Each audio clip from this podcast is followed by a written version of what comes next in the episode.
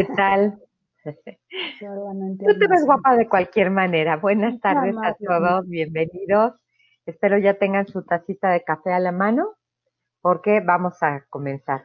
Como nos prometió eh, la doctora Tartot, tenemos el honor de tenerla nuevamente con nosotros para compartirnos algo más eh, que se nos quedó pendiente la vez pasada porque el tema era muy extenso y lo quisimos abarcar en la misma sesión y no nos dio tiempo.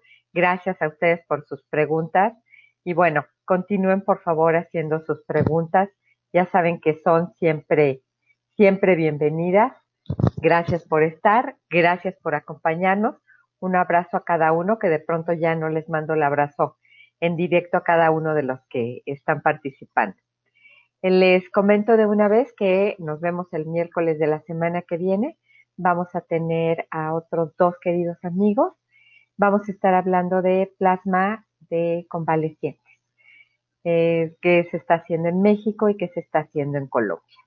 Para que lo tengan, por favor, de una vez anótenlo en su, en su agenda, porque ya, ya sé que tenemos muchas cosas que ver. Este, y pues vamos entrando en materia.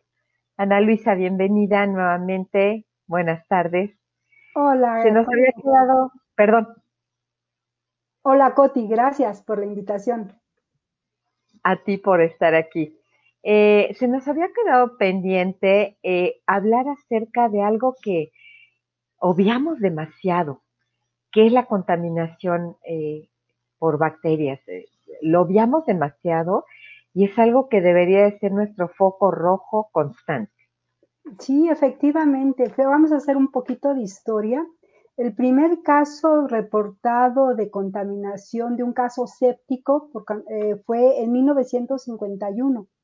Y realmente a lo largo de los años, pues los virus ya se han controlado. El problema más serio que tenemos de morbilidad y, con, y muerte asociada a enfermedades infecciosas son, es la contaminación bacteriana.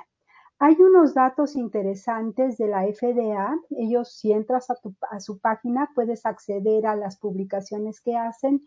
La última que revisé fue del 2014 al 2018 y ellos te dicen que fue la segunda causa de mortalidad que tuvieron después del taco, de la sobrecarga circulatoria, fue la contaminación bacteriana.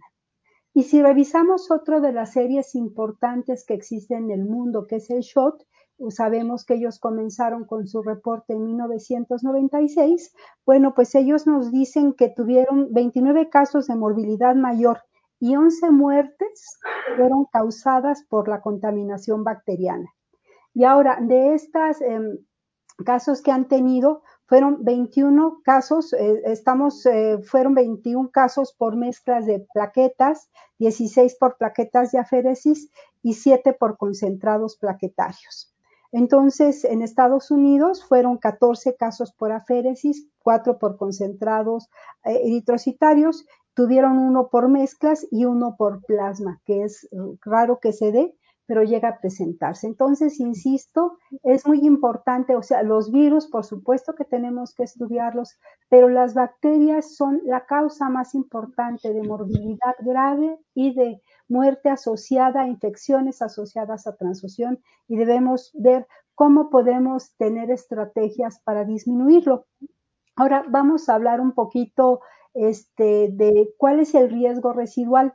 Hay un trabajo muy interesante que hizo el doctor, hizo el doctor espero decirlo bien, que está en la Cruz Roja Alemana, y él dice que se da en, células progenitoras en un 4, en un 4.3%, nos dice que de plaquetas es del 0.1 al 0.3, concentrado eritrocitario también da el dato de que es 0.01 y de plasma 0.01.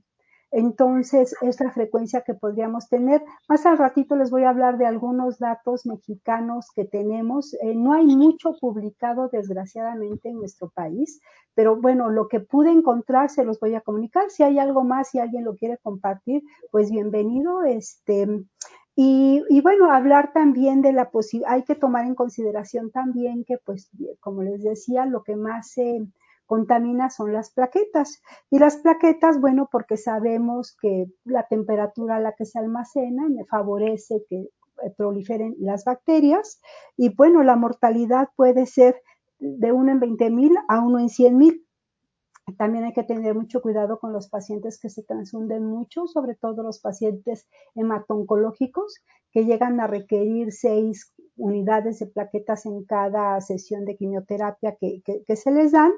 Y también las frecuencias que se dan van a diferir dependiendo si el sistema que se está reportando es un sistema activo o un sistema pasivo.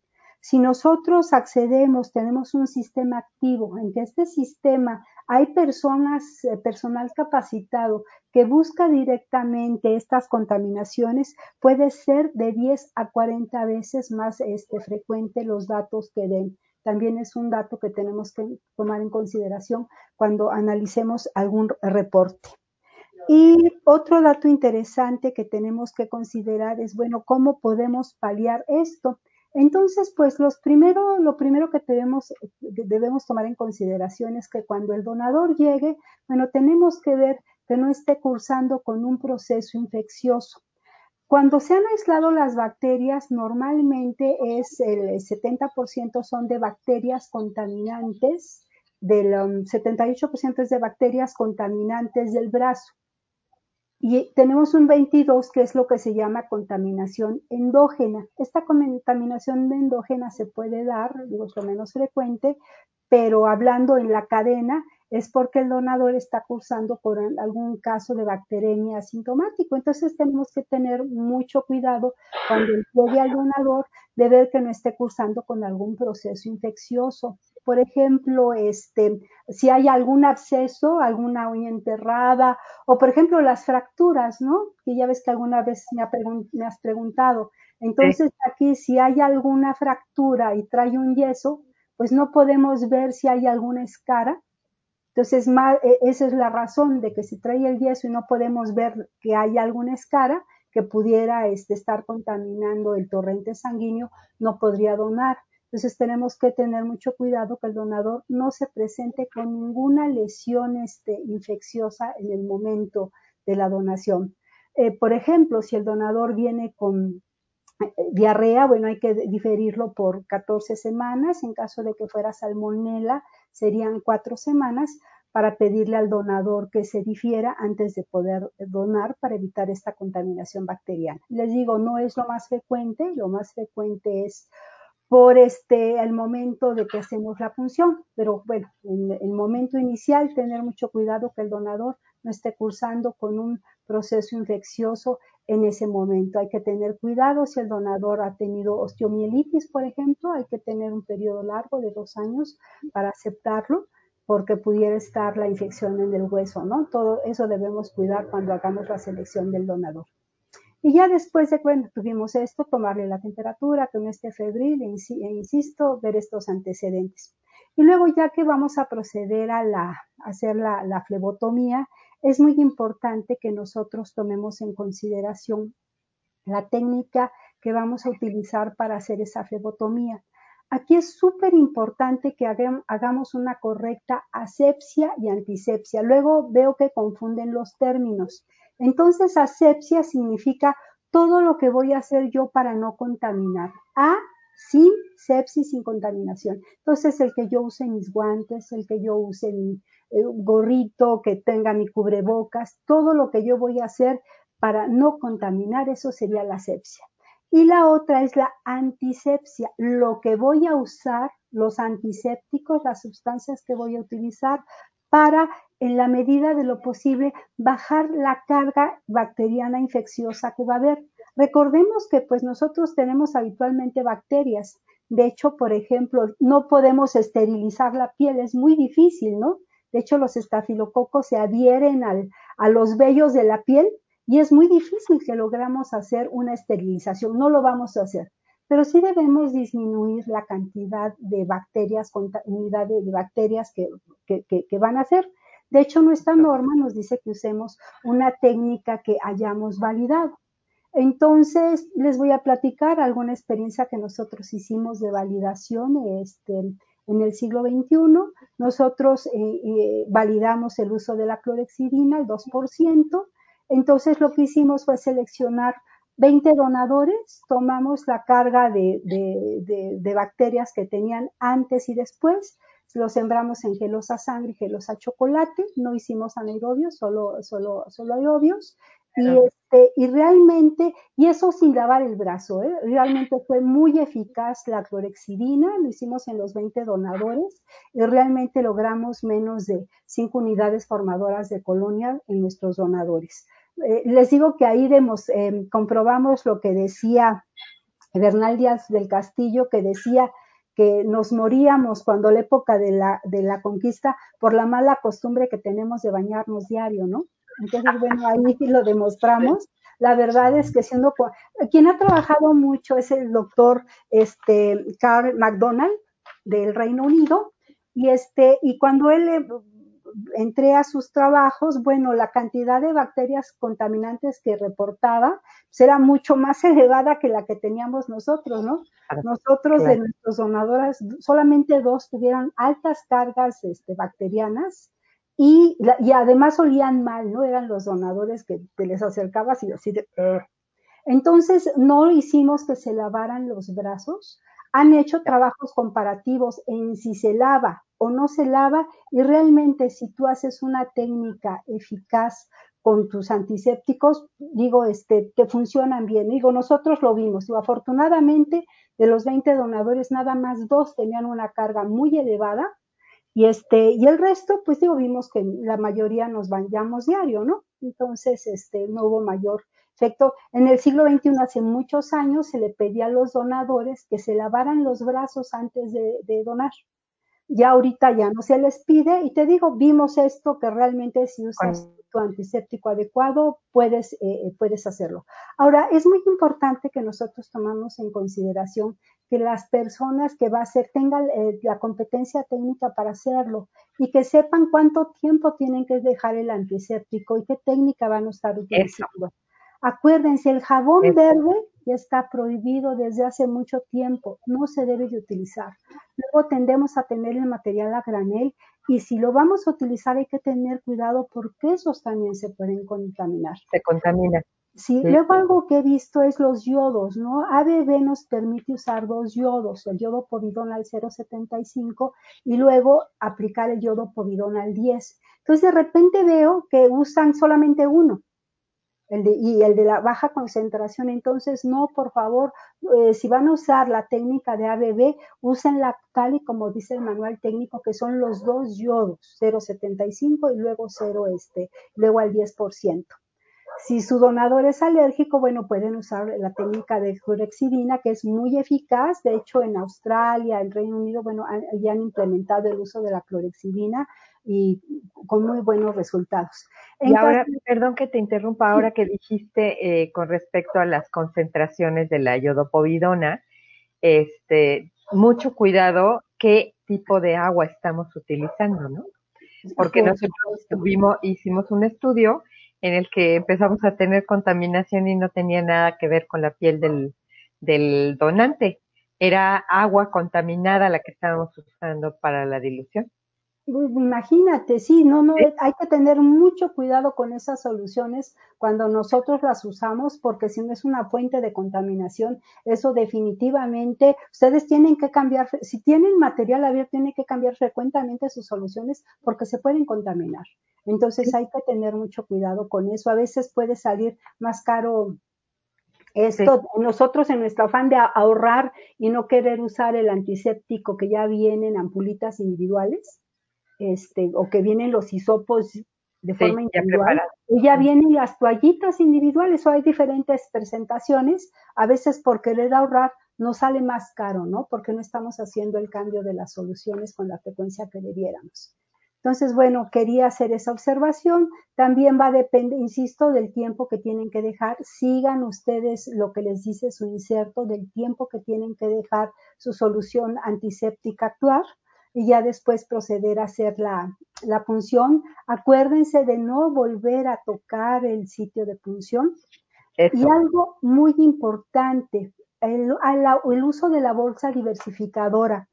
este, yo espero que ya la mayoría o que todos los bancos ya tengan el uso de la bolsa diversificador. Diversificador. Hay una bolsita donde se van a poner ahí los primeros 25, 30 mililitros cuando se hace la punción, porque ya dijimos que no podemos doblar la, esterilizar la piel, entonces pueden quedar bacterias.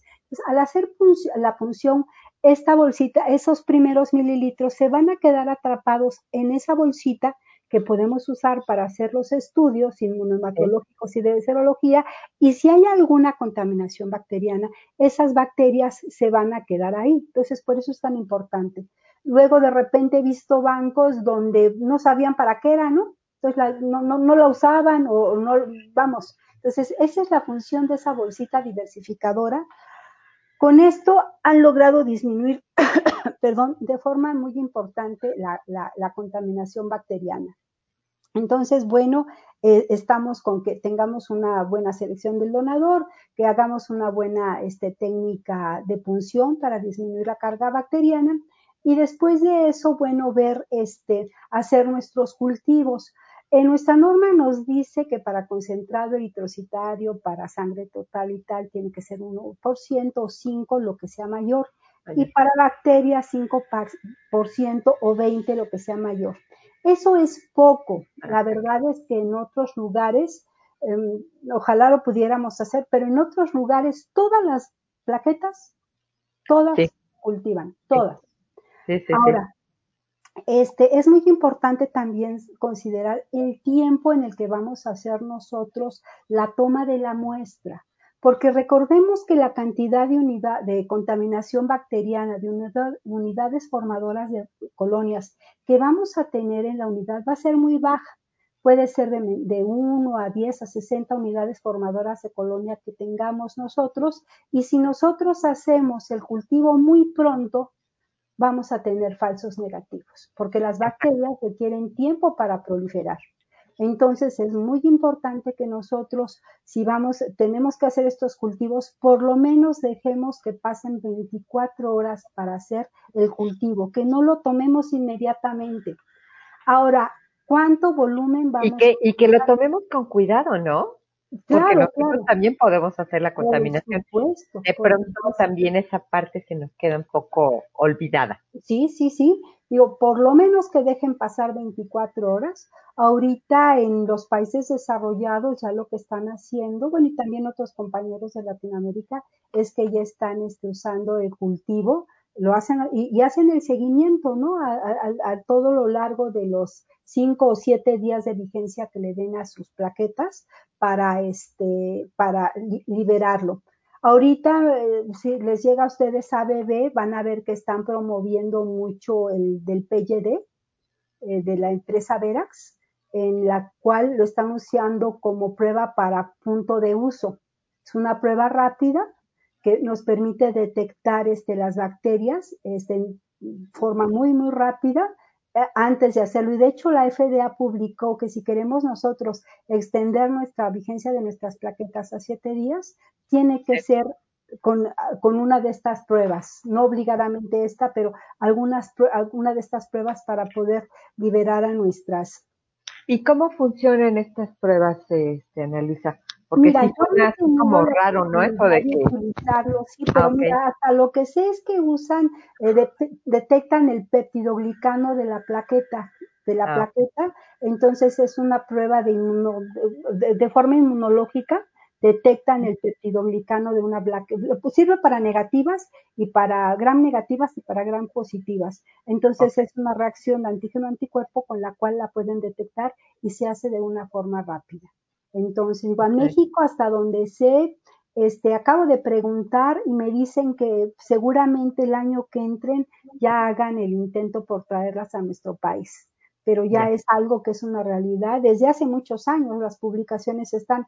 Ahorita lo novedoso es que la FDA el año pasado dijo que era un, esta, esta prueba, la de, la, de PGD, PGD, este, de Verax, este, ya se podía utilizar estaba autorizada para que se pudiera utilizar para extender los, los este, a los tiempos de vigencia.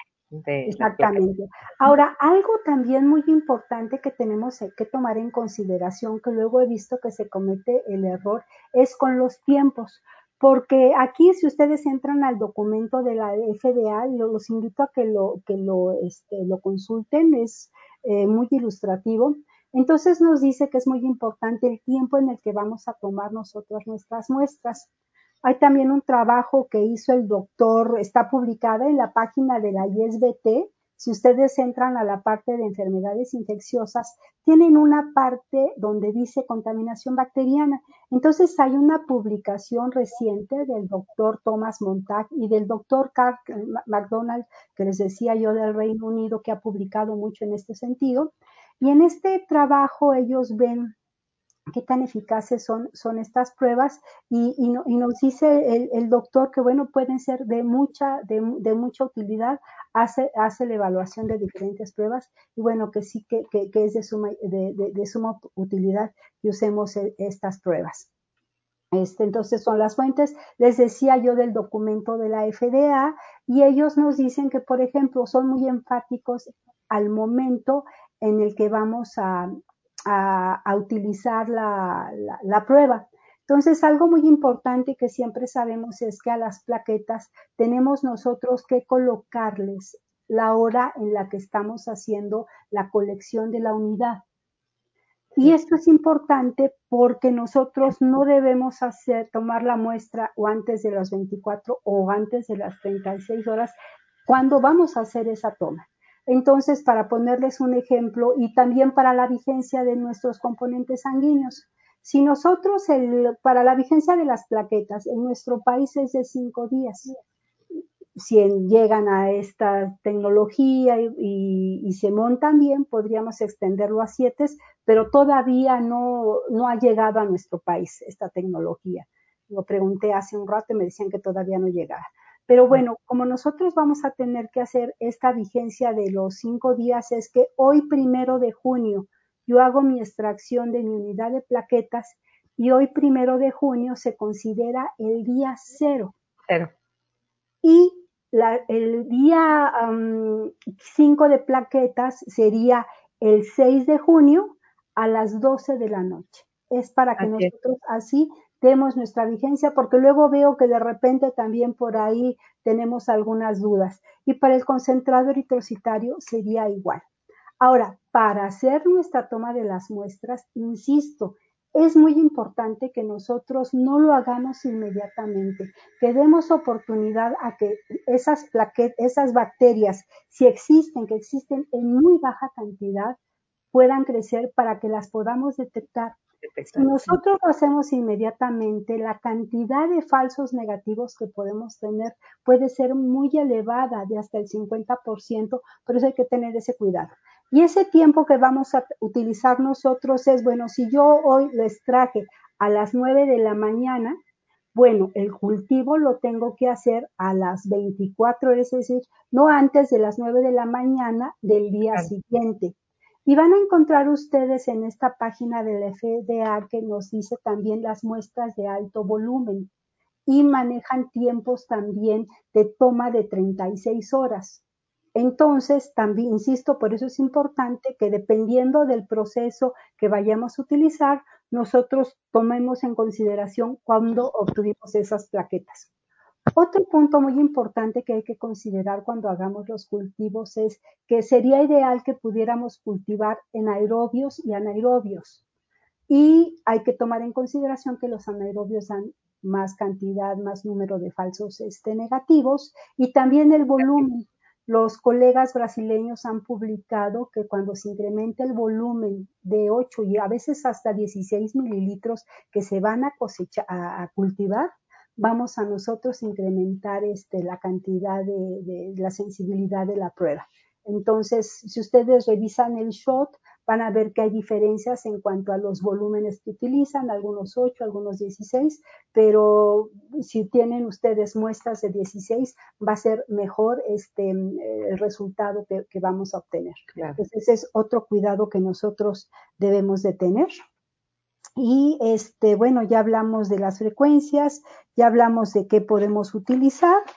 Y también es importante considerar... Me piden, perdón, Luisa, me piden si repites, por favor, el nombre del reactivo para las pruebas rápidas. Se llama PGD, Pangénera. PGD es Pangénera y es de Verax. Entren, métanlo en internet así y pongan FDA. FDA, Pangénera, Verax. Es B-E-R-A-X. Pangénera, PGD. Gracias. Y con eso, entonces, es un documento, la verdad, muy valioso, con ejemplos que yo creo que van a, darnos, a, orientarnos mucho en, lo que tenemos que hacer. Este, bueno, otra cosa importante que tenemos que decir es, ahora tenemos nosotros, este, son los cuidados que tenemos que tener con eh, los cultivos, de cómo tenemos que hacerlos. Y con respecto a tenemos nosotros un paciente en los que tenemos sospecha de una reacción, una contaminación bacteriana, entonces es muy importante que nosotros suspendamos en ese momento la, transfusión. Es muy importante que evitemos que se vaya a contaminar la, la, unidad. Es muy importante que cuando nosotros, antes de eso, de que cuando vayamos a transfundir un paciente, es muy importante que nosotros veamos que no haya hemólisis en nuestro componente o que no haya coágulos. Por ejemplo, hay publicados casos en que la prueba salió negativa eh, porque hay algunas bacterias que tienen la capacidad de hacer biofilm, sobre todo los estafilococos, este, eh, Bacillus subtilis, también tienen la capacidad de crear biofilm. ¿Qué significa? Y lo pueden hacer hasta 20 minutos después de que hicimos la punción. Entonces, lo que hace este biofilm es que las plaquetas se juntan y empiezan a producir este biofilm como forma de protección. Entonces eso contribuye a que tengamos falsos negativos con nuestras muestras. Entonces hay que tener cuidado con esto y por eso es tan importante que antes de que transfundamos un componente sanguíneo, nosotros hagamos la inspección visual de que el componente no, no tiene coágulos, no, muestra turbidez, no muestra hemólisis, así se ha, se ha podido eh, evitar que se eh, transfundan componentes contaminados. Ahora, el paciente sospechamos que el paciente presenta una reacción posttransfusional, este, puede ser, si la carga bacteriana es muy elevada, eh, va a tener, y, además recordemos que hay bacterias, por ejemplo, Yersinia, que producen endotoxinas, que producen cuadros muy, muy graves. Entonces, eh, puede ser que el paciente se presente con fiebre de alta intensidad, hasta recordemos que eh, fiebre eh, se considera una reacción febril cuando hay un incremento de un grado Celsius por arriba del basal. Por eso la importancia de que tomemos nuestros signos vitales a nuestro paciente este, para que sepamos si hay ese incremento y que le estemos tomando, tomarlo muy cercano al paciente cuando tiene el paciente este, la transfusión, porque si hay una carga eh, bacteriana importante, el paciente va a presentar sintomatología grave muy cercano a la transfusión. Puede haber una gama, ¿verdad?, de la sintomatología que puede presentar el paciente, pero en los casos con carga bacteriana muy elevada, puede presentarse así. Entonces, estar muy atentos a, los, estar cercanos al paciente en la transfusión. Sospechamos que hay una contaminación bacteriana, hay que enviarlo al, laboratorio para que sea eruptivo. Hay que cuidar que no esté contaminado, eh, que no contaminemos nosotros en la manipulación eh, el componente sanguíneo y tomar también un cultivo del paciente. ¿Esto para qué? Para que nosotros podamos hacer la imputabilidad porque recuerden que no es nada más es que yo aísle la bacteria del componente, sino que también yo la pueda aislar de nuestro paciente para que yo tenga la imputabilidad, que es algo que veo que nos falta en nuestro sistema, ¿no? Les recomiendo que ustedes usen el Manual Iberoamericano de Movigilancia, es un documento fabuloso, ya no tienen que trabajar de más, ya este, se trabajó también el doctor Muñiz, estuvo la doctora Graciela León, nuestro amigo eh, el doctor Oscar, Oscar Torres, ¿no? Oscar Torres. Eh, eh, Oscar. Oscar Walter Torres. Oscar, exactamente, el Walter se me escapaba, que es un documento, la verdad, fabuloso, que yo creo que los sistemas en los que tenemos que mejorar, pues nos podemos apoyar en él, porque lamentablemente en el nuestro, aunque bien lo, nos falta esa parte de, de tener la, la, gravedad y la imputabilidad, ¿no? Entonces yo creo que para que podamos compararnos con los otros sistemas, usemos este, hagamos una forma homogénea para hacer el reporte. Entonces yo creo que es, es muy importante que hagamos esta parte. Y eh, haciendo hincapié en, en, esto que acabas de decir, eh, es que tengamos todos en mente que no es con ánimo punitivo, sino es con ánimo de gestión de riesgos, prevención. ¿no? Pero mira, nosotros necesitamos que nuestra legislación esté, que esté por escrito, que el sistema de hemovigilancia no es punitivo. Nos surge que salga ese reglamento, porque la gente, si no está por escrito, no va a reportar. O sea, tenemos, este, a mí, yo brincaría de gusto de ver un reporte como el shot mexicano. Sí, claro. tenemos, pero la gente no va a tener la confianza de reportar porque muchas veces es producto de un error, que es un error que no seguimos el procedimiento o el procedimiento estaba mal escrito. Y la gente, pues, precisamente eso, ¿no? Evitar que haya ceguera de taller, hacer la gestión del riesgo y hacer la prevención adecuada. Al final, siempre estamos hablando de la vida de la gente, ¿no? Es apelar un poco a la ética personal y a la ética profesional. Sí, sí, definitivamente es muy importante que nosotros tenemos en cuenta esto. Entonces, este, pues sí, ojalá que haya celeridad en ese reglamento que ya tiene mucho tiempo. Salió la ley, ya tiene, fue el 20 de abril del 2015, si no me acuerdo. Ya este, mejor me equivoco, pero bueno, ya son cinco años, seguimos, esperando, seguimos esperando el reglamento. Entonces necesitamos sentar las bases de cuál es esta biovigilancia, cómo se va a hacer, y es muy importante describir el perfil del oficial de, de, de hemovigilancia y definir que quede por escrito que no va a ser punitivo, porque si la gente no está por escrito, sabemos que la gente luego se equivoca por diferentes razones. Luego sabemos cómo están los humanos, ¿no? Que están sobrecargados de trabajo, o sea, lo hemos vivido. Entonces, si los seres humanos nos equivocamos, que le que tire la piedra que nunca se haya equivocado y pues no es así. Los seres, ¿quién, quién no se ha equivocado?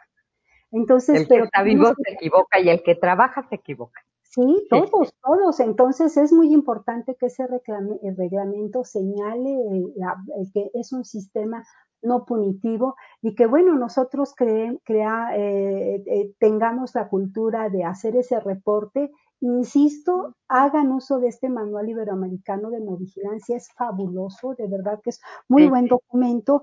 Y también existe, el, el, en Estados Unidos eh, también han emitido un documento, tiene algunos años, muy bueno, son 30 páginas nada más, donde nos dicen cómo hacer la gravedad y la imputabilidad de nuestras, este, de nuestras, de nuestras pruebas. Entonces, entren igual, es gratuito, es de, de, de, de Estados Unidos, del CDC, lo pueden poner ustedes como el programa de... Te cortaste, te cortaste, Ana Luisa, ¿lo podrías repetir, por favor? Ah, bueno, está en la página, ustedes pueden, es del CDC de Estados Unidos y es pongan hemovigilancia, está un módulo de hemovigilancia eh, con eh, respecto a las eh, reacciones adversas a la transfusión. Es un documento de 30 páginas pero toman cada, cada este, reacción adversa a la transfusión y ponen gravedad e imputabilidad. Y algo que me gusta mucho de, de esta página es que nos dicen que para que nosotros tengamos la imputabilidad que efectivamente se debió a la transfusión, nosotros tenemos que hacer la comparación extendida genotípica de la bacteria que aislamos del componente sanguíneo y que aislamos del paciente. Entonces, a, eh, ver, a, ver, este, eh, Ana Luisa, perdón la interrupción. Aquí Celina, buenas tardes Celina, bienvenida. Celina Montemayor nos dice, en Estados Unidos utilizamos NHSN. Las definiciones son públicas y nos da aquí el, el link Sí, para que podamos acceder. National Health Service.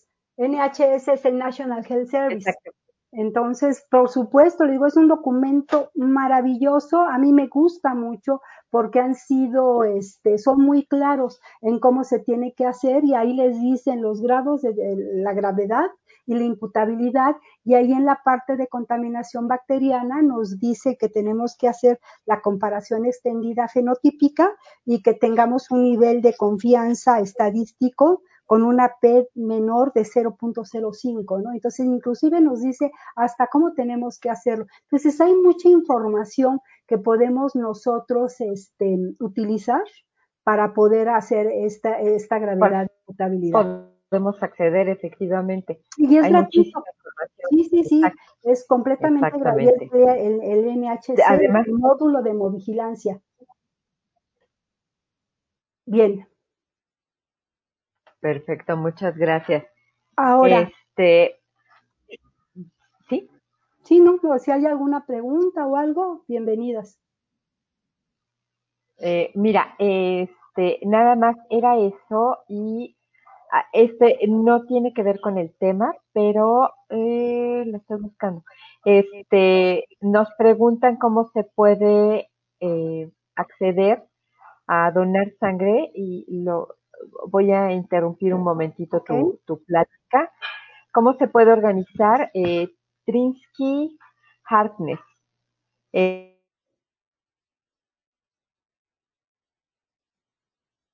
nos pregunta cómo se puede organizar de una crisis sanitaria. Y aquí te diría yo, ¿sabes qué? Eh, comunícate con nosotros, bloggers.org, y podemos ayudarte a organizarla. con mucho gusto lo haríamos. Ahora sí, este, Ana Luisa, si quieres continuar, por favor. Sí, bien. Entonces, bueno, estábamos viendo este, con respecto a los reportes que tenemos en México, que les digo, tenemos eh, pocas publicaciones mexicanas.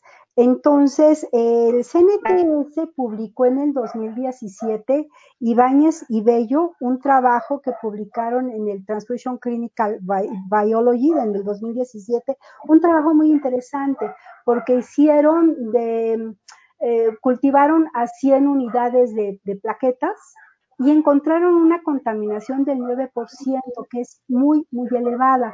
No hacen mayor reseña, pero lo hicieron por PCR. Uno de los problemas que podemos tener con PCR es que las pruebas no están del todo validadas. Entonces, este, hay que tener cuidado con, esa, con ese reporte que da el Centro Nacional. Dieron un reporte del 9%. Y les digo, las pruebas, y si lo hicieron con PCR, que son unas pruebas que tienen una alta sensibilidad, pero que desgraciadamente nos comenta el doctor Montag en esta publicación que les digo de la ISBT, de que, bueno, no, no están validadas y más o menos tarda cuatro horas la prueba. Yo no tengo experiencia con ella, pero bueno, fue lo que encontré este, de los datos mexicanos. También hoy hay otro dato, este, se hizo en el siglo XXI, lo hizo la, la doctora Rivera con el doctor Ambris ya hace algunos años. Entonces ellos encontraron, cultivaron plaquetas, más de 2.000 plaquetas, eh, eh, cultivaron casi 427 concentrados titrocitarios, no encontraron este, ninguno, porque bueno, es más alta la, frecuencia que deben, eh, más alto el número de concentrados que tenemos que rastrear para poderlo hacer, y este y uno de célula progenitora hematopoyética, que la bacteria que encontraron, le encontraron fue una contaminación del paciente. Entonces, aquí encontraron de las plaquetas, en más de 2.000 unidades, solamente encontraron dos unidades este, contaminadas. Y hay otro trabajo, un trabajo de tesis de la doctora Verónica este, Linares, que lo hizo en el, Instituto Nacional de, del INCAN. Entonces, ahí eh, no encontraron ninguna contaminación bacteriana, fue un año su estudio y no reportan ningún caso de alguna reacción adversa por, por transfusión. Entonces, este, bueno, estos son los datos que tenemos mexicanos. Insisto, bueno, tenemos que trabajar más, tenemos que hacer mejor nuestros reportes para que en un momento dado nosotros podamos tener esos datos eh, y podamos, este, pues como se está, comentábamos anteriormente, no hacer esta gestión de riesgo este, y, publicar y demostrar que dónde, hacia dónde debemos enfilar este, nuestras baterías, ¿no? Hacia dónde debemos eh, reportar nuestros estudios. Otro dato importante que también considero relevante mencionar es que, por ejemplo, el plasma es frecuente que se contamine en los baños María. Los reportes que hay de esta contaminación de plasma se han dado por contaminación en los baños María. Y hay una publicación también reciente de la doctora Sandra Argos, ella está en Canadá, en la que publican, lo hicieron con crioprecipitados. Entonces aquí ellos inocularon los crioprecipitados con diferentes bacterias y lo que encuentran es que después de seis horas ya estaban, encontraron contaminación bacteriana, ¿no? Entonces tengamos cuidado también con que no, con que eh, transfundamos, si descongelamos esa transfusión, cuidemos nuestros baños marías, que no estén contaminados y además que esa transfusión sea rápida. Porque bueno, es, importante eso que acabas de decir, o sea, de, de pronto eh, no tenemos tanto cuidado con, con la parte de la limpieza que no vemos, ¿no? De, pronto decidimos que el baño María, pues como se llama baño y como se llama María, seguramente está puro y santo, ¿no? Pero no nos damos a la tarea de mantenerlo limpio. Fíjate que esto del baño María es muy curioso porque es muy antiguo. Y esto es una mujer, una mujer, bueno, tú que eres química, pues lo debes conocer mejor la historia de, de María la alquimista, ¿no? Sí. eh, es, es, una técnica muy, muy antigua, muy, muy antigua del baño María, pero bueno, hay que tener cuidado que, que, que no se nos contaminen. Entonces. la general del área, ¿no? ¿Perdón? La limpieza general del área. Ah, definitivamente, definitivamente tenemos que ser muy, muy escrupulosos en todos los procedimientos que nosotros les hagamos a nuestros pacientes porque podemos contaminarlos. Yo recuerdo el caso, un caso que tuvimos en el siglo XXI donde nos mandaron llamar porque se había contaminado con una, eh, con un Escherichia este, concentrado plaquetario. Y ya cuando se hace el análisis, bueno, habían, eso fue hace muchos años, ¿eh? yo creo que hace más de 10, pero cuando fuimos, fuimos a hacer el estudio, bueno, encontramos que habían abierto, como eran pacientes pediátricos, habían hecho, abierto la unidad bajo con un mechero de Bunsen, ¿no?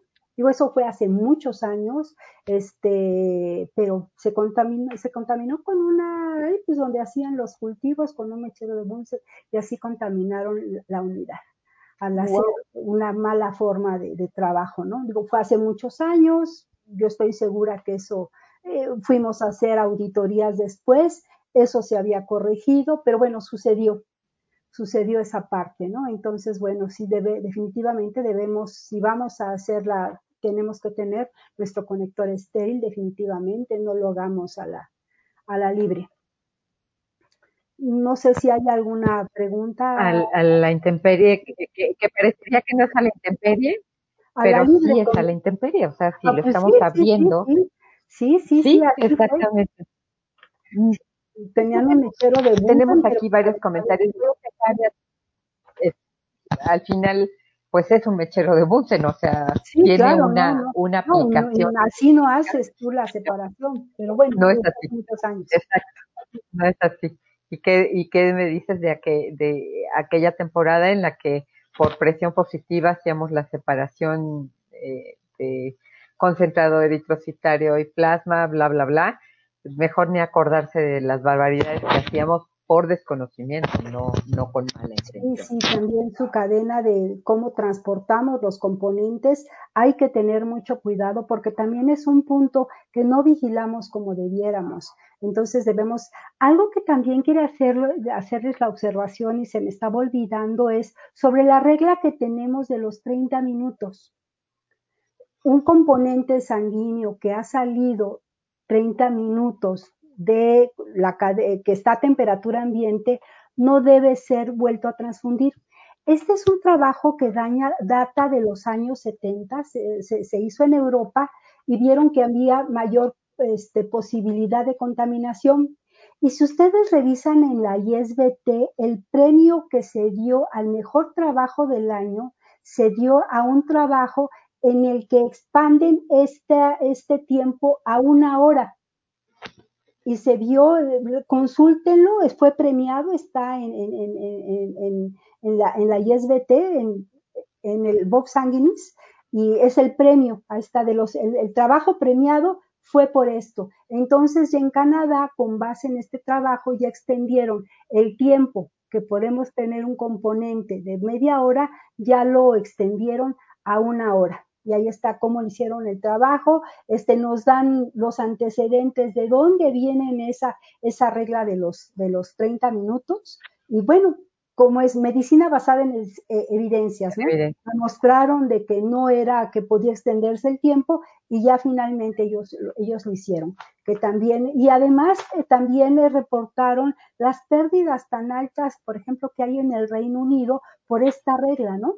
Entonces, el que nosotros podamos, este, pues tener todo en esta cadena, sabemos que estamos trabajando bien y que en un momento también nosotros pudiéramos extender estos 30 minutos a la hora por las pérdidas tan importantes que puede generar. Perfecto, muchísimas gracias Ana Luisa. Y dos, dos cuestiones. Aquí, eh, esto último que acabas de decir, muy concatenado con que también eh, seamos muy asertivos en comunicar cómo tiene que irse ese componente, ¿no? Sí. Que eh, ya, por supuesto que deberíamos de tener descartado en forma definitiva el que el hemocomponente se vaya debajo del brazo, porque así lo van calentando, ¿no? O sea, sí, y, y, desgraciadamente ya muy, muy poco se hace, pero lo, lo he llegado a ver, ¿no? Y otra cosa más, eh, con respecto a las áreas de extracción. En muchos lugares las áreas de extracción son los pasillos por los cuales todo mundo circula. Y al final es una fuente de contaminación bastante intensa el permitir ese paso libre, ¿no? Sí, yo creo que debemos tener ahí mucho cuidado porque luego sí zonas son zonas donde no hay control entonces es importante que tengamos ese cuidado. Luego vemos que están en las áreas de, procesamiento sí. y entra y entra, entra y sale gente, ¿no?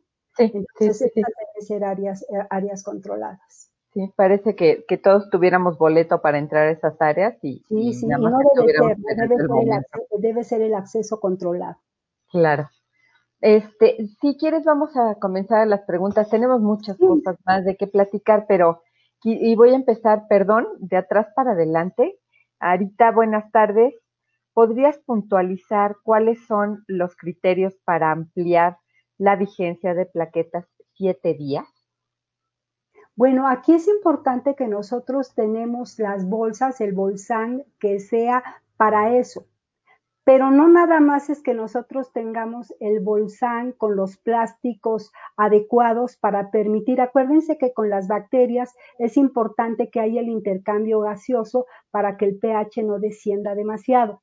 Entonces, que tengamos un bolsán que nos permita, eh, que esas bolsas de intercambio nos permitan expanderlo a los siete días pero además tenemos que hacer los cultivos bacteriológicos. Entonces, aquí estos cultivos bacteriológicos, les digo, consulten el documento de la FDA donde nos dice cómo tenemos que hacerlos, manejan de bajo volumen, de, eh, de large volumen, de gran volumen, y manejan también los tiempos en los que debemos hacerlos. Entonces, ahí decidamos, pero es necesario que nosotros hagamos estos cultivos de los componentes para poder extender el, el, cultivo. Y este, lo que les decía, el, el PGD, que es un, de punto de uso, que también nos puede servir como prueba, como, como cultivo. Pero es muy importante que antes que lo transfundamos, nosotros usamos, usamos esta prueba como punto de, de uso para ver que no esté Gracias. solamente así, no es que ya tenemos el bolsán y órale, no, o sea, definitivamente no. Para poderlo hacer, tienen que hacer ustedes este, e, esta prueba este, de, punto de uso. Exacto. Este, Celina, Celina Montemayor, gracias Ana Luisa. Celina Montemayor nos comenta que la liga que nos proporcionó es el documento de la CDC. Gracias, Celina. Bienvenida. Eh, saludos, Etelvina. Eh, Magdalena Rivera, saludos. Sí, sí, es muy buenísimo documento. es chiquito, son 30 páginas. Y muy accesible, muy didáctico, lo llevan uno de la mano, muy claro, son tablas. Te hacen la definición del caso y te dan dando la gravedad de la imputabilidad y para cada este, reacción adversa, para contaminación bacteriana, para taco, para trali, para toda la gama está ahí. Y, te digo, es un documento chiquitito, lo lees muy rápido, son 30 páginas. Excelente documento. Y muchas gracias por compartir. Y, gracias a, a, todos porque este se está volviendo, esta se está volviendo una red y eso es este, parte de nuestro objetivo. Omar Marín, que es cliente frecuente. Muchísimas gracias. Tengo en PDF el manual iberoamericano de hemovigilancia si alguien lo necesita. Se pueden contactar directamente con él. María Antonieta Treviño, tiempo Gracias por este Lo está en la página del AMTAC y está en OPS también. Entonces, ustedes pongan Manual Iberoamericano de Hemovigilancia e inmediatamente van a tener acceso a él de forma gratuita. Y también les recomiendo, bueno, el shot que nuestros colegas este, del Reino Unido nos comparten, que es un documento cada año, ya va a salir, sale alrededor de julio, entonces pues todos estamos así entrando ya a su página para ver cuándo es normalmente a mediados de julio, yo espero que por ahorita, por la contingencia, este, no se atrase, pero más o menos en julio van a reportar el año pasado, ¿no? Entonces es un documento súper valioso. Bueno, perdón, continúa porque ahorita me estoy acordando de otra cosa que quería compartir y, digo, ay, estoy... Ahí apúntalo, ahí apúntalo, no, no, sí, no. que digo, ay, voy a decir esto y no, Lo, no lo voy a decir. Ok. Mari Carmen, saludos, un abrazo, qué bueno saber de ti. Arleni Castillo, Saludos Felipe Gómez, Mónica Leri, un abrazo a, todos los que, están aquí con nosotros, Erika Gil, eh, em, Víctor, Alfonso, José Luis Silos, César, eh, Omar ya, ya lo habíamos saludado, mm, Erika, Erika Gil, muy cierto, los contenedores en donde se ponen las soluciones no no los esterilizan habitualmente. Muchas gracias por el comentario. Em, César, Vicky, eh, ya creo que creo que ya te comentamos. Este, por favor, ponte en contacto con nosotros para que podamos eh, ver lo de las campañas de donación. Mm, Ana Lucía, Ana Lu, bienvenida, buenas tardes. José Manuel, saludos. Dina Telles Treviño, buenas tardes. Marcela Vázquez, Laurita Nájera, Juanito, Ana Karina Herrera. Muchos amigos. Uy, sí, la verdad es que, que, increíble ver por aquí a los amigos. sí. Este, ¿Nos ibas a comentar algo más? Sí, con el donador, tengamos mucho cuidado porque de repente si nosotros encontramos que un componente está contaminado, debemos de saber qué tipo de bacteria estamos eh, aislando. Por ejemplo, si nosotros llegamos a aislar a Streptococo, lo que antes se conocía, como Bovis, ahora Galacticus, esto se asocia frecuentemente con patología intestinal del donador. De hecho, cuando han hecho los trabajos retrospectivos, han visto que estos donadores tenían o pólipos o cáncer de colon. Y este cáncer de colon estaba generando bacteremia asintomática y se ha asociado con esta bacteria. Entonces, por favor, tengan mucho cuidado de hacer, saber eh, qué eh, contaminante, qué bacteria están aislando, porque pueden ayudar a su donador. Y otro punto importante es que si el donador sale positivo en dos ocasiones, es importante que ese, donador se mande llamar, se hagan cultivos. En el Reino Unido le hacen cultivos de nariz, axilas, en fin, para ver efectivamente si está siendo un portador. Y cuando lo detectan que ha sido en dos ocasiones, se ha aislado bacterias en él, ya lo dan de baja definitivamente. Entonces también, insisto, es muy importante que nosotros sepamos este, qué bacteria estamos aislando de nuestro donador para que también le sirva a él, ¿no? Porque han detectado algunos casos este, de patología este, intestinal o algunos otros con osteomielitis. Al final eh, es eh, muy interesante ver que a pesar de que uno de nuestros, nuestras metas o nuestros objetivos básicos es la salud del paciente, siempre estamos también al pendiente del cuidado de la salud del donante, ¿no? Sí, sí, sí, que hagan ese aislamiento, por favor, y se le dé el cuidado adecuado al donador. Puede ser, eh, le pueden salvar la vida. Si detectan ustedes un cáncer de colon eh, de forma incipiente, le están salvando la vida a ese donador. Sí, sí, sí, efectivamente. Eh, Anita Tapia, Cristian, saludos. Carlos Meneses, qué milagro verlos por aquí, que, bueno, no, no todos es un milagro. Digo, es un milagro porque a lo mejor los vimos la semana pasada. estén acompañando, el que estén compartiendo con nosotros. Es,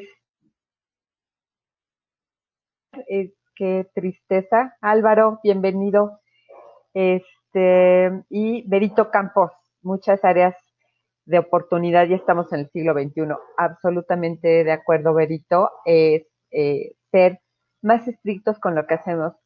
Hay que ser muy claros en el sentido de que en general todos los que estamos eh, relacionados con la salud, poniendo ante todo la ética profesional y la ética personal, buscamos el cuidado a la salud, el cuidado a la salud del paciente, el cuidado a nuestra salud es decir, en general el cuidado a la salud. Pero en ocasiones nos dejamos llevar tal vez un poco por la ceguera de taller y eh, este, eh, esta búsqueda de que las cosas sean cada vez mejor en el sentido de hemovigilancia, en el sentido de ser más estrictos con lo que estamos haciendo, definitivamente nos va a producir mucho mejores resultados teniendo eso como prioridad la salud. Ana Luisa, ya estamos casi terminando. Este, Fer, hola. Este, me gustaría que cerraras con algo que, nos quieras compartir.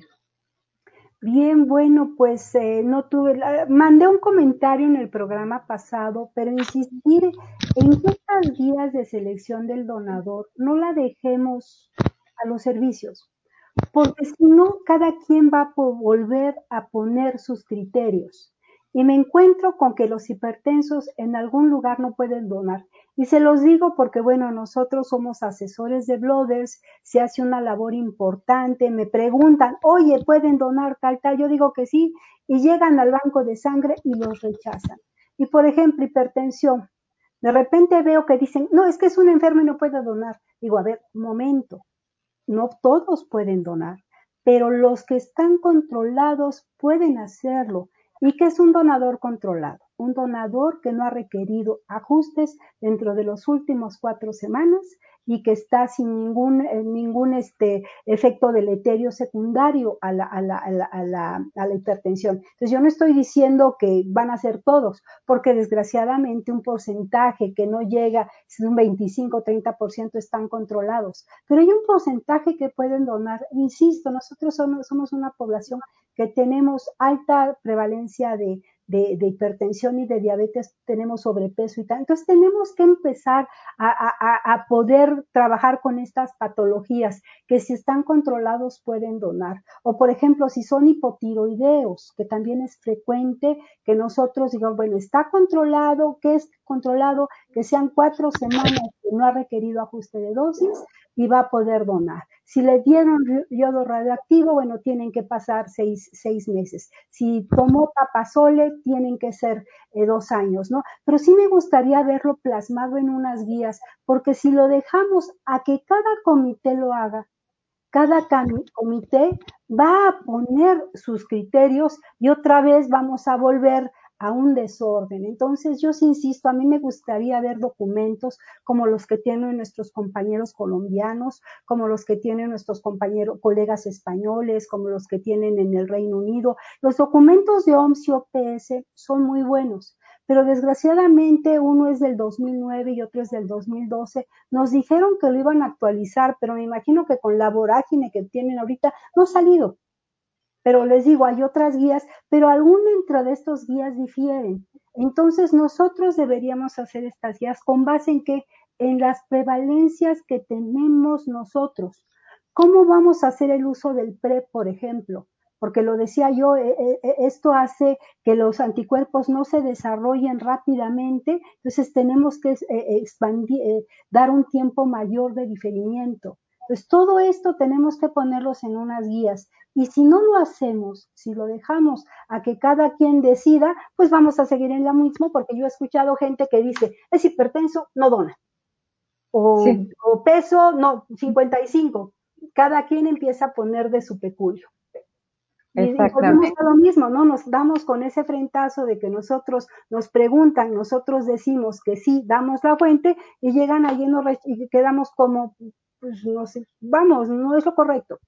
Lo, lo, lo más triste es que estamos rechazando a un candidato a donar, que puede ser un excelente candidato, y tampoco es que estemos nadando en donantes que acuden, ya sea porque los obliguemos, perdón, porque sean donantes de reposición o porque sean donantes voluntarios. Recordemos que estamos en 2020 y la publicación que acaba de liberar la UPS de 2016 y 2017 dice 5.2%.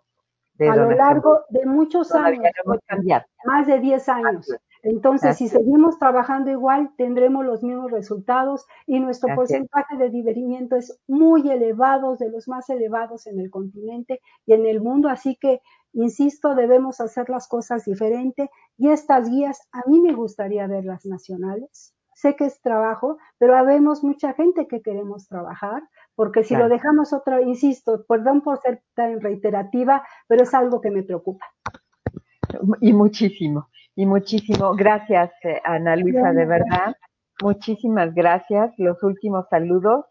Carol, Gaby González, Inés Ballesteros, Judith, bienvenidas, muchas gracias por estar aquí, eh, muchas gracias por acompañarnos. Tenemos muchas cosas más de que seguir platicando. Se nos acaba el tiempo muy rápido, me, sabe casi a nada. Cristian, saludos. Los criterios de aceptación en cuanto a leucocitos es ambiguo respecto a cada centro, ya que la norma no tiene referencia y en algunos lugares toman criterios de 12.000, efectivamente. Sidney, eh, saludos, eh, todos, muchas felicitaciones para ti, eh, Ana Luisa. Tus ponentes siempre son excelentes. Yamel, saludos. Eh, nos quedamos con ganas de más. Tenemos que, tenemos que este, hacer más sesiones contigo. Por pues supuesto. con todos, hay mucha gente muy valiosa en nuestro medio, afortunadamente, y, y compañeros de los que aprendemos. Yo creo que es una buena labor para, pues, escucharnos, este, no tengo el gusto de, compartir con la doctora Celina, no tengo el gusto personalmente, pero la veo frecuentemente en la página del GESIAM. Entonces, sí, así es. Entonces, pues un gusto que podamos este, compartir este, y fortalecer nuestro, nuestro sistema de medicina transfusional. Muchas gracias por la invitación. El que mucho se despide, no, al, sí, ¿verdad? contrario, el, el que mucho se despide pero aquí hay una, un comentario, Anita, y sí, vale la pena el comentario. ¿A partir de cuántos partos se considera multípara para donar? Parece obvia la respuesta, pero... Parece obvia. Vamos a hacer el análisis y cómo está surgiendo esto, y para eso es importante va a irnos a las fuentes. Miren, aquí desde el 2013 en el Reino Unido empezaron a ver que había mayor, eh, mayor trali con los embarazos, las em, mujeres que habían tenido embarazos. Entonces, ¿qué podemos hacer? Aquí lo que podemos hacer es que permitamos que nuestra donadora, independientemente de los partos que tenga, done y su plasma no lo utilicemos. Entonces, ella, porque en este país, en México, 41% de la población somos mujeres. Entonces no le pongan número. Uno, un embarazo, dos o tres, le permitimos que done y ese plasma no lo vamos a utilizar. Porque luego veo bancos de sangre donde dicen con tres no puede donar. Digo, hombre, pues digo, si somos la mitad mujeres, ¿a cuánta población estamos perdiendo por este criterio? Ahora, si van a donar plaquetas, en ese caso, aunque tengan uno o este no haya llegado a término, no debe donar componentes ricos en plasma. ¿Cuáles son? Pues en nuestro país pues son las plaquetas, las soluciones aditivas ya están llegando, pero todavía no las tenemos. Hay países ricos, por ejemplo en Francia, donde hacen eh, los estudios de HLA, inclusive hacen HNA. Entonces, si esta mujer este, encuentran que no es, le permiten donar. Cada quien pues con sus recursos, ¿no? Entonces aquí una medida práctica que no nos va a generar eh, mayor problema es esta. Y ese plasma se puede mandar a, a uso de hemoderivados que pónganse las pilas para que certifiquen sus procesos, certifiquen su banco y ustedes pueden dar ese plasma que están colectando a las empresas manufactureras. Hay bancos que ya lo tienen. Estamos desperdiciando una gran cantidad de plasma y ahora normalmente el plasma no se utiliza tanto. Eminentemente lo que nosotros utilizamos es concentrado eritrocitario. Y con las técnicas de procesamiento que tenemos en este momento, hay un trabajo que hicieron nuestros colegas holandeses, demostraron que la cantidades de 10 mililitros para fines prácticos no se considera de riesgo y por eso podemos permitir este, que donen esas, e, estas, estos, em, estas mujeres, ¿de acuerdo? Porque sí es algo que uno ve y me doy de topes, me doy, digo, ¿queremos o no queremos? Yo me voy a remitir a lo que, a lo que decía Elisita. Después de uno es multimadre a ella decían multimadres, ¿no? Entonces, cuando ya se es multimadre, ya no puedes donar, como por, ¿no? no hay una. Entras a los libros de los ginecólogos, vas a encontrar la definición, ellos lo manejan. Claro. Aquí veamos el impacto, insisto, no es de multigestas. Aquí si va a donar un componente rico en plasma, aunque sea uno y no haya llegado a término, no pasa a donar componentes ricos en, en plasma. Ahora, si va a donar sangre total, yo le permito que done independientemente del número de, de embarazos que haya tenido, pero ese plasma no lo voy a utilizar, lo voy a mandar a la industria manufacturera y puedo utilizar ese concentrado. Eso es lo que tenemos que hacer. Exacto, tienes toda la razón. Y ahora sí, de verdad, los últimos saludos. Llegó un abrazo hasta Argentina, un donante sorprendente que nunca deja de donar. Fantástico, Diego, qué gusto saber de ti. Elizabeth, un abrazo hasta Chile, bienvenida. Sí, Omar, efectivamente, en ese punto las multíparas, más de un parto, ya es un montón. Y nosotros desechamos el plasma y solo ocupo el paquete globular, justo lo que estábamos diciendo. Pues muy buenas tardes, muchísimas gracias. Nos vemos el miércoles de la semana que viene Gracias, Ana Luisa, de verdad. Gracias. por ahí te, pediremos un par de pláticas más, porque las das tan, tan agradables, haces que sea muy simple y lo complicado. Muchísimas gracias. Ay, gracias a ustedes. Que un café y la sangre nos conectan a todos. Buenas tardes.